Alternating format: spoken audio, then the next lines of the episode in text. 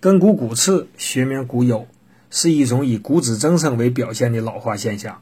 西医常把它与支筋膜炎和足跟脂肪垫萎缩或炎症共同纳入根痛症的范畴，常采取内服非甾体抗炎药，外用鞋垫缓冲、热敷、理疗或封闭等方法，一般不建议手术。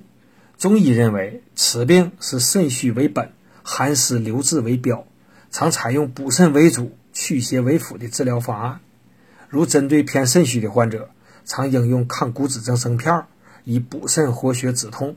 它不单能治疗根骨骨刺，还能治疗肥大性脊柱炎、颈椎病、增生性关节炎和大骨节病。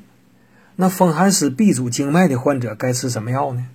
应该吃能够坚治风湿性关节炎、风湿痛的骨刺丸。